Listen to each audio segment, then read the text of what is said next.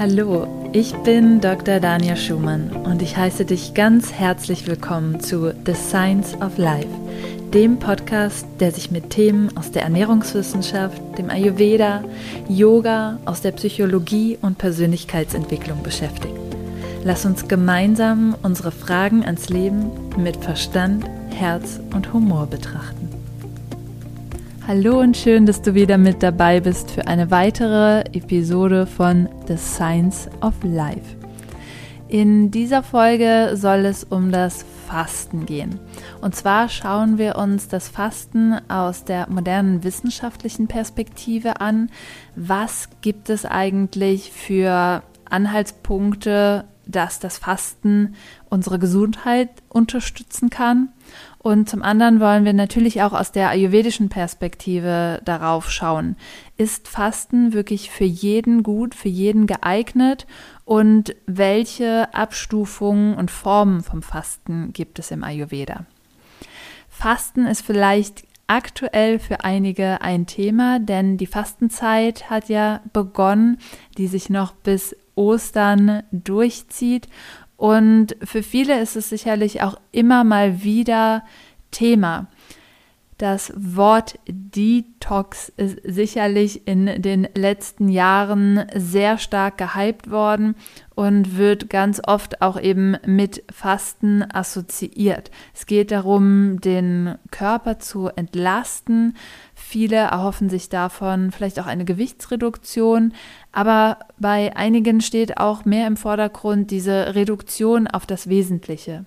Und wenn wir über die Fastenzeit im traditionellen Sinne sprechen, dann hat viel auch damit zu tun, dass natürlich körperliche Effekte durch das Fasten auftreten, aber natürlich auch vielleicht auch im weiteren Sinne eine spirituelle Komponente mit dazu kommt oder zumindest auch die Idee eines geistigen Detox, für viele ähm, nimmt das auch die Form des Digital Detox an, also wirklich sich daraus zurückzuziehen aus den Medien und der ständigen Beschallung und dadurch natürlich auch nochmal eine andere Form der Gedankenfreiheit vielleicht zu finden und einen besseren Zugang zu sich selbst. Ich persönlich finde es unglaublich wichtig, dass ein Fasten, ein Detox, wie auch immer du das nennen möchtest, oder ein Cleanse eben nicht nur damit einhergeht, dass wir einfach Nahrung weglassen. Für mich ist Nahrung auch etwas, was uns eine gewisse Sicherheit gibt. Das heißt, in dem Moment, wo wir in einen Prozess gehen, wo wir Nahrung reduzieren, sollte uns sehr bewusst sein, dass wir auch dünnhäutiger werden. Nahrung bietet uns eine Schutzhülle. Im Ayurveda sagen wir, dass der physische Körper aus der Nahrung besteht. Annamaya Kosha, die Körperhülle, die aus der Nahrung besteht. Und das ist sehr wichtig, denn mit unserem Essverhalten bauen wir auch eine gewisse ja, Resilienz auf, würde ich sagen das, was wir zu uns nehmen, womit wir uns nähern, gibt uns eben in einem gewissen Sinne auch die Kraft, unseren Alltag zu bewerkstelligen. Das Interessante ist, dass wir auch ohne Nahrung unglaublich gut funktionieren können, denn der Körper ist darauf ausgerichtet, dass er immer wieder längere Fastenperioden gut überstehen musste in der Vergangenheit mit Vergangenheit meine ich damals, als wir noch Jäger und Sammler waren, dass da eben Nahrung nicht immer verfügbar war.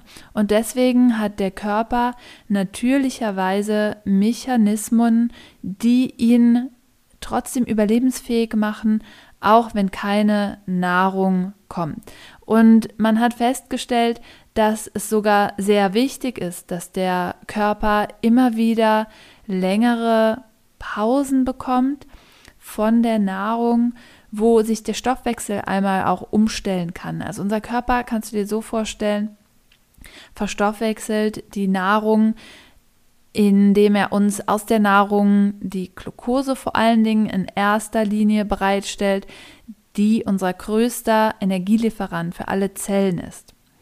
Was wir aber machen können, ist, wenn keine Glucose verfügbar ist, die Kohlenhydratspeicher des Körpers aufgebraucht sind, ist, dass wir in einen anderen Stoffwechsel wechseln. Und in diesem Stoffwechsel produzieren wir Ketonkörper. Es ist uns damit möglich, beziehungsweise unserem Gehirn ist es möglich, diese Ketonkörper statt der Glucose zu nutzen. Weil normalerweise ist wirklich das Gehirn das Organ in deinem Körper, was mit am meisten Glucose verbraucht. Und es ist unglaublich wichtig, dass das Gehirn wirklich immer mit Glucose oder beziehungsweise Energie versorgt ist, damit wir überleben und funktionieren können. Und eben dieser schlaue Mechanismus, der in unserem Körper vorhanden ist, wenn keine Glucose verfügbar ist, wenn wir auf die Ketonkörper zurückgreifen, der sorgt dafür, dass das Gehirn eben genau diese als Energielieferant nutzen kann. Und häufig passiert es eben, wenn wir dann wirklich ja eine längere Zeit ohne Nahrung sind. Das kann aber auch schon nach bis zu 18 Stunden eintreten, 12 Stunden. Ähm, bis 18 Stunden. Das ist von Körper zu Körper ein bisschen unterschiedlich. Auch zwischen Männern und Frauen ist da ein äh, leichter Unterschied. Dass wir eben, wenn wir ähm, in diese längeren, in Anführungsstrichen, Hungerphasen gehen, dann eben in diesen Stoffwechsel umschalten und das aber auch sehr viele Benefits mit sich bringen kann, wie man gesehen hat. Denn das ist nicht immer unbedingt was Negatives. Das Gehirn wird weiter versorgt. Wenn die Kohlenhydratspeicher aufgebraucht sind, dann nehmen wir eben aus äh, unseren Fettreserven, ähm, gehen wir in diese Ketonkörperproduktion über und hier wird dann trotzdem das Gehirn versorgt. Was aber auf anderer Ebene passiert, ist, dass die Zellen wirklich einmal dazu kommen, ja, wirklich ihre Energiespeicher zu leeren und da eben auch man festgestellt hat, dass viel besser ein DNA-Reparaturmechanismus stattfinden kann. Dass viele Prozesse in der Zelle, die eben mit Reparatur zu tun haben, mit so einem sogenannten Aufräummechanismus zu tun haben, dann viel besser stattfinden können. Weil du musst dir das so vorstellen, wenn wir ständig Nahrung zu uns nehmen, muss der Organismus und der Stoffwechsel ständig arbeiten. Das ist wie, als wenn du einen Schreibtisch hast mit lauter Aktenordnern und du fängst an, den abzuarbeiten und dir legt ständig jemand was Neues nach.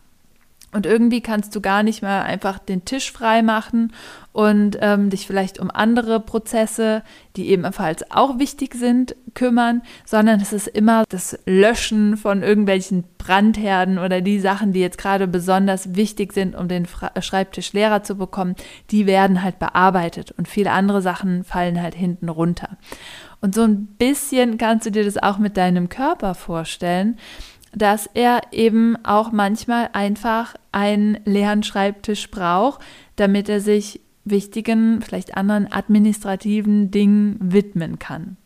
Wenn du jetzt beim Thema Fasten an das Wasserfasten denkst, also das sogenannte Nullfasten und dass das wahrscheinlich unglaublich schwierig und karg ist, dann wirst du überrascht sein, dass es sehr, sehr viele verschiedene Fastenformen gibt. Das heißt, dieses Nullfasten oder Wasserfasten wird eigentlich kaum praktiziert. Also was wir häufiger finden, ist zum Beispiel das Heilfasten, was auf den Arzt ähm, Otto Buchinger zurückgeht. Und hier nimmt man trotzdem noch eine gewisse Kalorienanzahl auf, vielleicht in Form von Brühen oder Säften oder zum Beispiel auch das Schleimfasten, bei dem Haferschleim ähm, gegessen wird. Das sind alles Methoden, die im Heilfasten zum Einsatz kommen. Ganz wichtig, wie der Name schon sagt, Heilfasten sollte immer unter Aufsicht unter medizinischer Betreuung, besonders bei ähm, Vorerkrankungen, erfolgen und sollte nicht alleine durchgeführt werden. Dann gibt es aber auch mittlerweile andere Formen, die gut erforscht sind, wie zum Beispiel das Intervallfasten oder intermittierende Fasten. Hier gibt es verschiedene Formen, zum Beispiel, dass man jeden zweiten Tag die Energiezufuhr auf etwa ein Viertel herunterschraubt oder indem man zum Beispiel das Abendessen ausfallen lässt und somit eine möglichst lange Fastenperiode von etwa mindestens 14 bis 16 Stunden hat und dadurch eben dem Körper auch einfach Zeit gibt, wie wir eben schon gesagt haben, den Schreibtisch freizuräumen. Und hier hat man eben diese Entdeckung gemacht, dass eine Kalorie nicht immer gleich verstoffwechselt wird, je nachdem an oder zu welchem Zeitpunkt am Tag diese zu sich genommen wird. Man müsste jetzt meinen, wir sind ja eigentlich wie so ein ja, Ofen, der die Kalorien verbrennt, das was reinkommt, ja, ähm, das ist eigentlich immer gleich, aber so ist das eben nicht.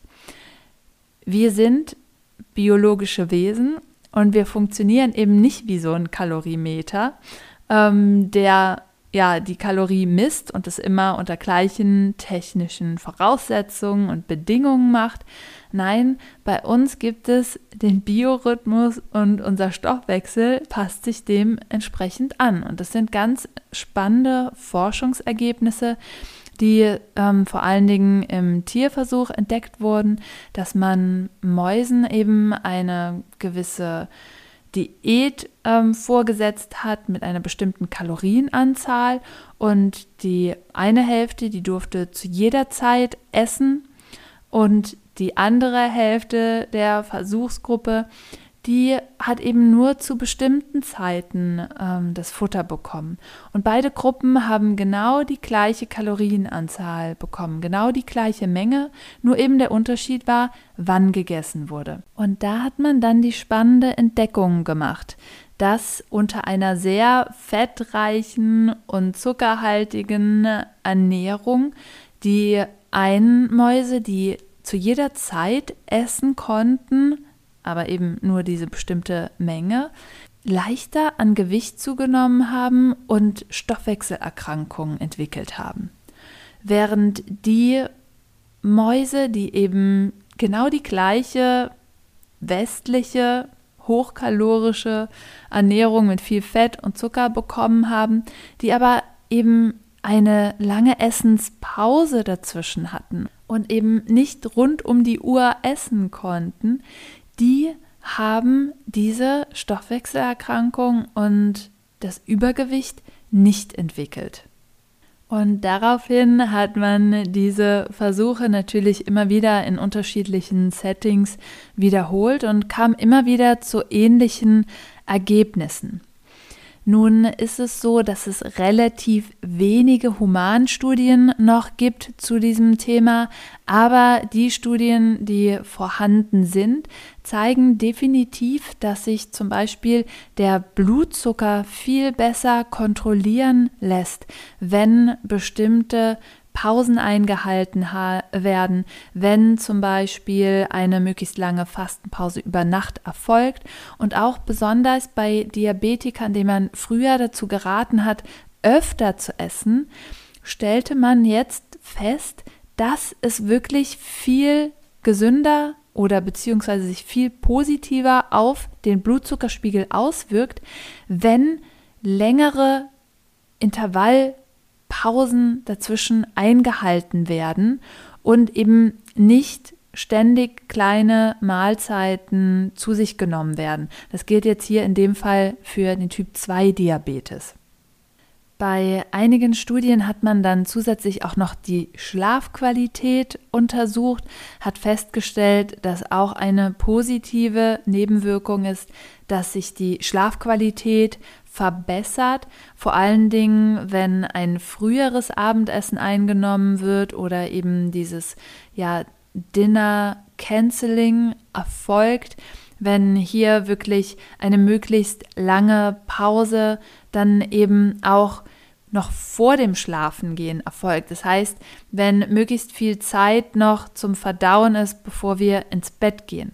Und das sind ganz interessante Ergebnisse, denn ich glaube, viele von uns, die sich eben einen Detox wünschen oder eben ja so das Fasten für sich da ausprobieren möchten, gehen vielleicht auch mit so ein paar Intentionen da rein, natürlich auch eine positive Wirkung auf die Gesundheit zu erzielen oder vielleicht auch das Gefühl zu haben, dass einfach Dinge in ihrem Leben gerade überfordernd sind, dass sich der Alltag zu voll anfühlt, sich der Kopf zu voll anfühlt und dementsprechend häufig dann auch sich der Bauch zu voll anfühlt. Denn Darm und Hirn hängen zusammen über die Darm-Hirn-Achse. Und ja, wenn wir natürlich auch viele Emotionen, viele Gedanken, ähm, viele Eindrücke des Tages nicht verdauen können, wirkt sich das eben auch häufig auf unser Verdauungssystem aus. Die gute Nachricht ist also, dass wir nicht immer unbedingt auf einen Heilfasten-Retreat gehen müssen oder für längere Zeit eben ja fasten sollten, sondern dass es viele kleinere Ansätze gibt, die eine große Wirkung auf unser Wohlbefinden haben können. Wie steht der Ayurveda jetzt zum Thema Fasten?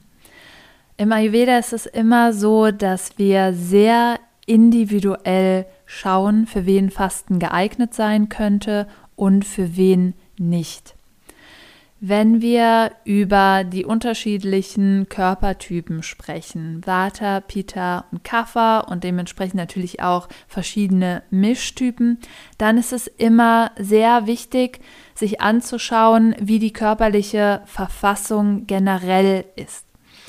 Wenn wir von Vata-Typen sprechen, dann haben wir meistens eine sehr zierliche, eine sehr schlanke Veranlagung mit wenig Körperreserven.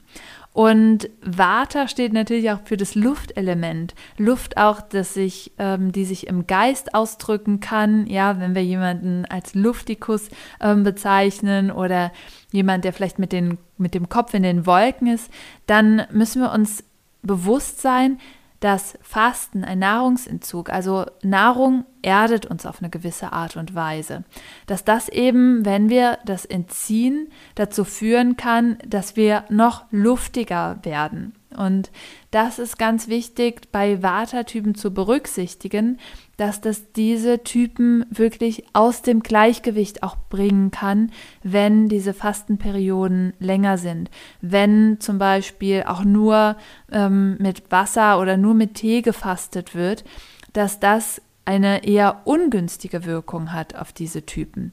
Ja, das heißt, hier ist es immer unglaublich wichtig, dass wenn gefastet wird, nur für eine kurze Periode, zum Beispiel einen Tag intermittierendes Fasten, ähm, die Pause über Nacht zum Beispiel da zu verlängern und dass alles, was zum Beispiel jetzt einen ganzen Tag anbelangt, dass das immer mit einem Saftfasten unterstützt wird oder ähm, mit einem Suppenfasten, also irgendwas, wo wir eine gewisse Kalorienmenge zu uns nehmen. Am besten immer für Watertypen warm, weil das erdet noch mal mehr, ja, also Brühe oder Suppe oder eben was im Ayurveda auch gang und gäbe ist, ist das Kitscheri-Fasten. Kitscheri ist eine Mischung aus Munglinsen oder Mungbohnen und Reis. Und diese wird länger gekocht und besonders gut ist es, wenn dieses Kitscheri relativ dünnflüssig ist, weil es das der Verdauung nochmal leichter macht. Und man spricht hier von einer sogenannten Monodiät. Das bedeutet, es ist ein sehr, sehr einfaches Gericht, was dem Körper nicht sehr viel Verdauungsaufwand ähm, abbringt. So zumindest ähm, die ayurvedische Theorie. Und es ist wirklich spürbar, jeder, der vielleicht schon mal so einen Kitscheri-Tag eingelegt hat, auch wenn man trotzdem isst, macht es dem Körper das doch noch mal leichter, weil es eine sehr reduzierte Form der Nahrungsaufnahme trotzdem ist. Der nächste Punkt, der im Ayurveda immer Beachtung auch findet, ist, sich nicht zu voll zu essen. Ja, also da auch immer, ähm, man sagt, ein Drittel des Magens leer zu lassen. Auch das kann schon eine Form des Fastens sein, die für Vata-Typen sehr hilfreich ist.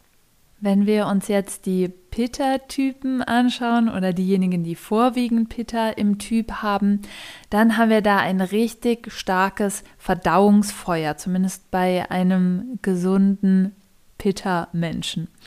Und dementsprechend ist Nahrung ein sehr, sehr wichtiges Mittel, vielleicht ähnlich wie den, bei den Vata-Typen, um sich zu erden, aber noch mal mehr, um eben diesem starken Feuer auch das nötige Brennholz zu geben. Wenn dieses Feuer kein Brennholz bekommt, dann muss es sich andere Dinge suchen, die es verbrennen kann. Und das ist meistens dann in dem Fall unsere Körpersubstanz. Und deswegen ist es für Pitta-Typen wirklich sehr wichtig, dieses Feuer zu beachten und entsprechend auch zu füttern. Das gleiche also wie für Vata-Typen, nur aus einer leicht anderen Perspektive hier. Langes Fasten ist nicht unbedingt ideal, denn es geht an die eigenen Körperreserven, an die eigene Körpersubstanz und zwar sehr schnell über die positiven Effekte des Fastens und des leeren Schreibtischs hinaus. Und deswegen ist auch hier wichtig, am besten ein Saftfasten, ein Suppenfasten, ein Brühenfasten, beziehungsweise hier auch wieder das Kitscheri-Fasten zu etablieren, wenn es über einen etwas längeren Zeitraum sein soll. Also das betrifft alles, was über einen Tag hinaus geht, was ähm, ja vielleicht auch mal drei Tage andauert. Im Ayurveda wird generell nicht empfohlen, über einen sehr langen Zeitraum zu fasten. Ja, die einzigen Typen, die hier wirklich gut für das Fasten geeignet sind, sind die Kaffertypen, weil Kaffertypen bringen die nötige Substanz mit, um dieses Fasten gut zu verkraften. Und auf der anderen Seite haben sie einen eher langsameren Stoffwechsel, der nicht so schnell abbaut. Und deswegen können diese Typen ganz besonders vom Fasten profitieren. Ja, auch hier ist zum Beispiel das Heilfasten eine sehr, sehr gute Option. Auch über einen längeren Zeitraum, wie gesagt, begleitet und betreut, ähm, da einfach nochmal der Gesundheit was Gutes zu tun. Dann möchte ich noch kurz dir erklären, warum es aus ayurvedischer Perspektive nicht empfohlen wird, über einen längeren Zeitraum zu fasten. Und zwar betrifft das eben auch unser Verdauungsfeuer. Denn dieses braucht eben, wie schon gesagt, besonders bei den Peter-Typen, eine gewisse Form der Nahrung, um weiter brennen zu können. Aber das betrifft alle Typen. Wir alle müssen unser Verdauungsfeuer nähren.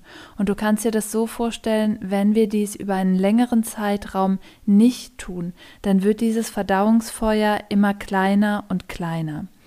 Und letztendlich wird im Ayurveda das Verdauungsfeuer als unsere Lebenskraft gesehen. Und kurze Fastenperioden können sehr hilfreich sein, um dieses Verdauungsfeuer zu entlasten und wieder neu zu entfachen, aber eben auf eine längere ähm, auf einen längeren Zeitraum gesehen läuft dieses Verdauungsfeuer dann eben auf der Sparflamme, wird kleiner und kleiner und immer wieder und immer schwächer und dementsprechend wird auch unsere Lebenskraft ausgezehrt. Und auf lange Sicht hat das Auswirkungen auf unsere Immunkraft.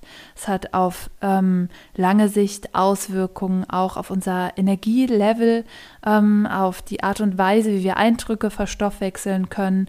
Und wir sehen das bei Personen, die über einen längeren Zeitraum auch mangelernährt sind. Ja, dass sich hier verschiedene gesundheitliche Probleme auftun, denn wir sind auch auf die Nährstoffe in unserer Nahrung angewiesen, damit unser Körper auf lange Sicht gut und gesund funktionieren kann. Und deswegen ist es so, so wichtig, hier nicht gegen den Körper anzukämpfen mit einem Fasten oder mit einem Detox und zu denken, dass mehr auch immer mehr bringt, sondern hier gilt wirklich, weniger ist mehr und dass die Intention, die du vor allen Dingen damit setzt, ähm, viel wichtiger ist. Auch die, den mentalen Space, in den du dich mit diesem Fasten begibst, dass der wirklich ja die Grundvoraussetzung ist und das Gerüst bildet, in dem dann die körperliche Ebene nachziehen kann. Das bedeutet, wenn du jetzt in der Fastenzeit mit dem Gedanken spielst, einen Detox, einen Cleanse, ähm, eine Fastenperiode einzulegen, dann halte dir auch dieses Thema wirklich im Bewusstsein, dass du dir auch den ja, mentalen Raum dafür einplanst, wo du die Ruhe dafür hast, wo du wirklich auch ähm, diese Zeit nutzt für einen Rückzug, Vielleicht magst du das sogar auch mit einem Digital Detox ähm, verbinden oder mit Journaling oder ähnlichem.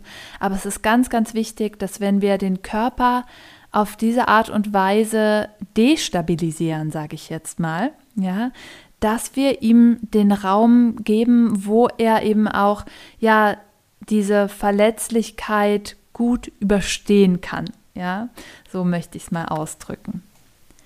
Dann habe ich eben noch das Saftfasten angesprochen.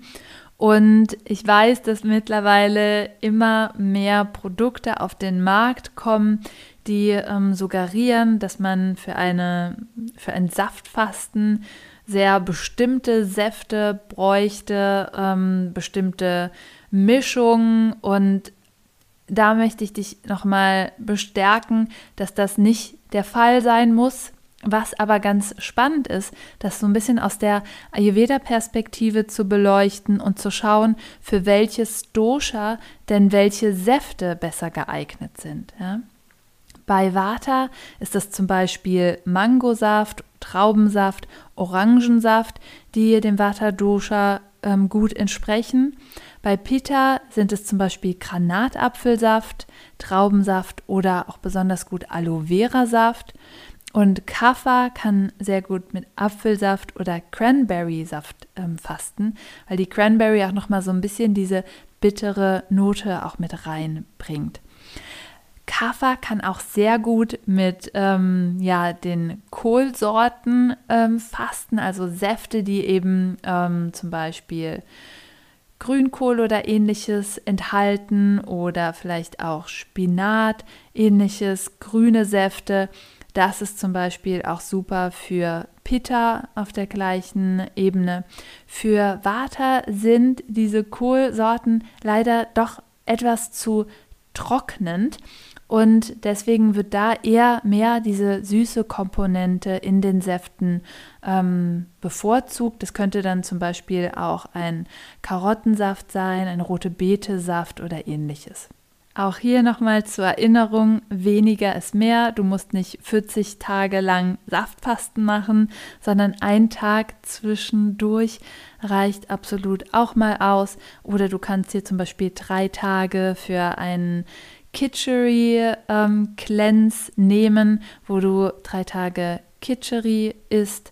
Ähm, das kann auch irgendeine andere Monodiät sein. Man kennt auch immer wieder zum Beispiel Reisfasten, ja, oder wie gesagt im Buchinger Fasten, dass man vielleicht mal ähm, hier selber kann man das machen, einen Tag dann Haferschleim isst, dass man einfach sich reduziert auf das Wesentliche und du wirst merken, dass das schon sehr große Effekte haben kann oder vielleicht traditionell, wie viele das machen, in der Fastenzeit auf Süßigkeiten zu verzichten, auf Lebensmittel vielleicht auch, die schwer sind. Ja, also traditionell haben wir aus ayurvedischer Perspektive im Frühjahr ein erhöhtes Kapha-Dosha und da ist es sehr, sehr hilfreich, diese Übergangsphase zu nutzen, um Kapha ja nicht noch zusätzlich zu reizen und dementsprechend auf alle Lebensmittel zu verzichten, die Kaffee erhöhen, wie zum Beispiel Milchprodukte oder andere tierische Produkte, Fleisch, dass du vielleicht sagst, okay, diese Produkte möchte ich in der Fastenzeit meiden. Und auch das kann als Fasten gesehen werden, bestimmte Lebensmittel einfach wegzulassen. Ich hoffe sehr, dass dich diese Episode unterstützt hat bei deiner Fastenfindung, wenn du mit dem Gedanken gespielt hast. Ich hoffe, dass du nochmal Informationen dazu bekommen hast, wie das Ganze aus wissenschaftlicher Perspektive zu bewerten ist, aber natürlich auch, wenn du dich für Ayurveda interessierst, wie das Ganze eben aus der ayurvedischen Perspektive gesehen wird. Ich hoffe, du startest mit sehr viel Klarheit in das Frühjahr und ja, hoffe, dass diese Episode dich genau dabei unterstützt hat. Ich freue mich sehr, wenn du diese Episode teilst, wenn du den Podcast abonnierst und wenn du auch auf Instagram oder auf Facebook deinen Kommentar dazu hinterlässt. Was hat dir geholfen? Wie handhabst du das in der Fastenzeit oder mit bestimmten Fastenzeiten, die du im Jahr verstreut vielleicht auch einfach mal immer wieder einstreust? Und auf Instagram findest du mich dazu unter Dania Schumann und auf Facebook unter Dr. Dania Schumann. Und natürlich freue ich mich auch immer, wenn du auf meiner Webseite vorbeischaust unter daniaschumann.com. Dort findest du viele Inspirationen, Anregungen, du findest Rezepte, die dich unterstützen und du findest mehr über meine Angebote, wie zum Beispiel die Ausbildung zum ganzheitlichen Ayurveda Ernährungscoach, die ich anbiete. Ich freue mich, dass du dabei warst und wünsche dir alles Liebe. Namaste.